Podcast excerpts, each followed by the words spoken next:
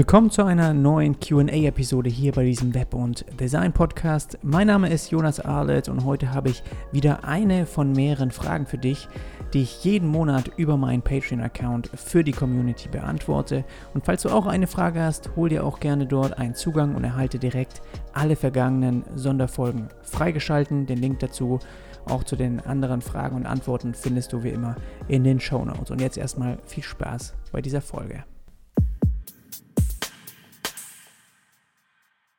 Eine Frage von Miriam, kümmerst du dich auch um SEO-Fragen? Also, äh, kümmerst du dich auch um Suchmaschinenoptimierungsfragen oder hast du andere Leute dafür, mit denen du zusammenarbeitest? Ich bekomme immer wieder Fragen von Kunden, ob ich das nicht auch übernehmen kann. Aber gute SEO-Leute sind auch irgendwie schwer zu finden. Also wie ist das so ein bisschen bei mir? Danke Miriam für die Frage. Ich kann sagen, dass ich nicht offensiv dieses, diese SEO, dieses SEO-Package ja irgendwie mit reinnehme in, in irgendwie ein Angebot oder in einen in einen, auf meine Website, in mein, in das, was ich überhaupt nach außen hin so kommuniziere. Aber ich würde trotzdem sagen, dass ich häufig Projekte behandle, wo das schon auch eine Rolle spielt. Ich würde jetzt nicht sagen, irgendwie die Hauptrolle, die groß, größte Rolle, ja. Dafür sind in dem Umfang, wo ich arbeite mit den Unternehmen, dann, die engagieren dann einfach SEO-Agenturen, die speziell nur das machen. Aber es gibt häufig wirklich diese Punkte, dass man einfach diese Basis dafür schaffen muss. Und ich glaube, das ist was, was jeder Webdesigner mit anbieten können sollte oder auch einfach verstehen sollte. Und da habe ich natürlich bei mir den, den Vorteil, dass ich jetzt schon seit drei Jahren Content Marketing mache, habe natürlich auch in SEO sehr viel äh, Positionen erreicht mit bestimmten Begriffen, mit äh, Beiträgen und habe das auch immer wieder beobachtet, wie, wie Google auf bestimmte Sachen reagiert oder wie man das aufbauen muss, damit das gut ankommt. Und habe natürlich sehr viel internes Wissen über die Jahre, was ich jetzt wirklich an realen Beispielen sozusagen mitbringe. Und das finden die Kunden, merke ich, sehr oft sehr gut. Ich habe also wirklich schon Projektanfragen gehabt, wo dann auch die Website eigentlich als solches, als, als äh, im Vordergrund stand, eine neue Website zu machen, aber trotzdem ähm, haben sie gesagt, ja, SEO ist uns sehr wichtig und wir haben gedacht, hey, wenn ein Webdesigner, wenn wir, den, wenn wir jetzt irgendwie eine Stadt und ein Webdesign dazu googeln, diejenigen, die da auftauchen, die müssen schon wissen, wie Webdesign funktioniert. Ja, wenn du jetzt also Webdesigner Hamburg eingibst, dann ähm, ist es so, dass ich da halt auch in den, in, auf der ersten Seite auftauche, unter Millionen, ja, und dann äh, haben die sich gedacht, gut, dann wird er schon Ahnung haben, wie das funktioniert. Und ein Stück weit stimmt es wahrscheinlich auch, weil alle, die in dieser auf den ersten Seiten stehen, die, die geben auch was dafür, ja, die, die machen auch wirklich Content Marketing und haben sich damit auseinandergesetzt, wie man denn da auftaucht. Also haben die auch schon Wissen darüber und das können sie natürlich mit in ein Projekt bringen. Und das fand ich ganz interessant mal als Feedback so auch, wie sie äh, auf mich zugekommen sind oder warum sie dann, warum das dann auch als im Gespräch so ein bisschen mit reinkam. Und ich muss sagen, wenn man halt bei diesem ersten Telefonat mit dem Kunden dann schon rausfindet, dass es denen wichtig ist, eine bestimmte Position ja als Ziel zu definieren und auch das zu erreichen und deswegen macht man auch ein Stück weit dieses Website Redesign dann muss ich sagen, äh, lege ich natürlich auch in einem Angebot mehr den Fokus vielleicht darauf. Also es geht ja immer darum, dass man guckt, was definiert der, der, der Kunde für Ziele und darauf letztendlich lenkt man auch so ein bisschen dann das, die nächsten Schritte, die man dann macht, ja. Und ähm, wenn das darum geht, mehr SEO speziell die Website aufzubauen, freundlich, dann würde ich auch bei Präsentationen oder bei Entscheidungen, wie, die, wie ich die Website strukturiere, mehr darauf achten, auf was es da einfach auch ankommt und das basierend auf meinen eigenen Erfahrungen.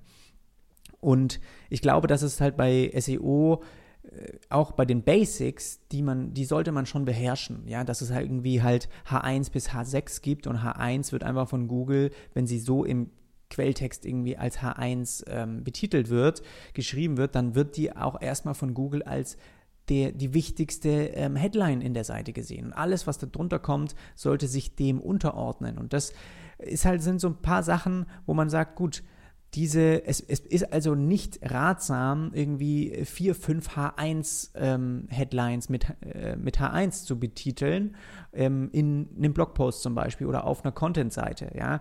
Und diese Sachen, die kannst du natürlich als Designer auch schon mit deinem äh, Style Guide, den du vielleicht für deine Fonts, für deine Schriften ja, erstellst, kannst du das ja auch schon ein Stück weit mit vordefinieren und auch visuell dann ersichtlich machen. Und ich glaube, dass es halt auch dann den Kunden am Ende darum geht, die sehen halt, wie man, ich suche einen bestimmten Begriff bei Google und sehe, wie ein Unternehmen dargestellt wird und da möchten sie vielleicht gerne hin. Und das können sie momentan noch nicht, weil ihre Struktur im Hintergrund vielleicht nicht aufgebaut ist auf dem Weg, ja. Ähm, aber es ist super einfach eigentlich heute bestimmte Standards zu erreichen. Also soll ja auch nicht mega kompliziert sein, sonst hätte Google auch Schwierigkeiten, einfach überhaupt diese ganzen Unternehmen darzustellen oder Webseiten, ja. Die wollen ja, dass es einfach ist.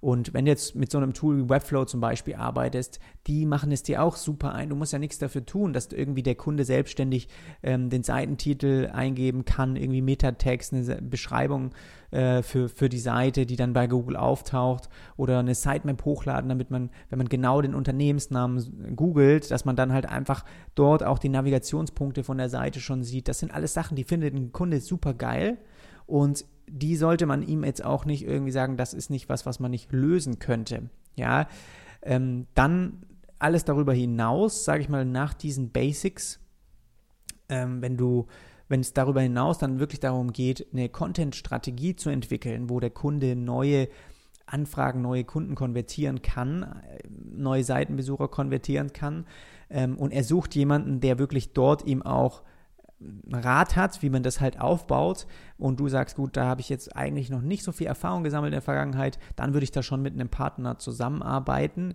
und dann würde ich da auch klar sagen, dass das halt ein anderer Themenbereich ist.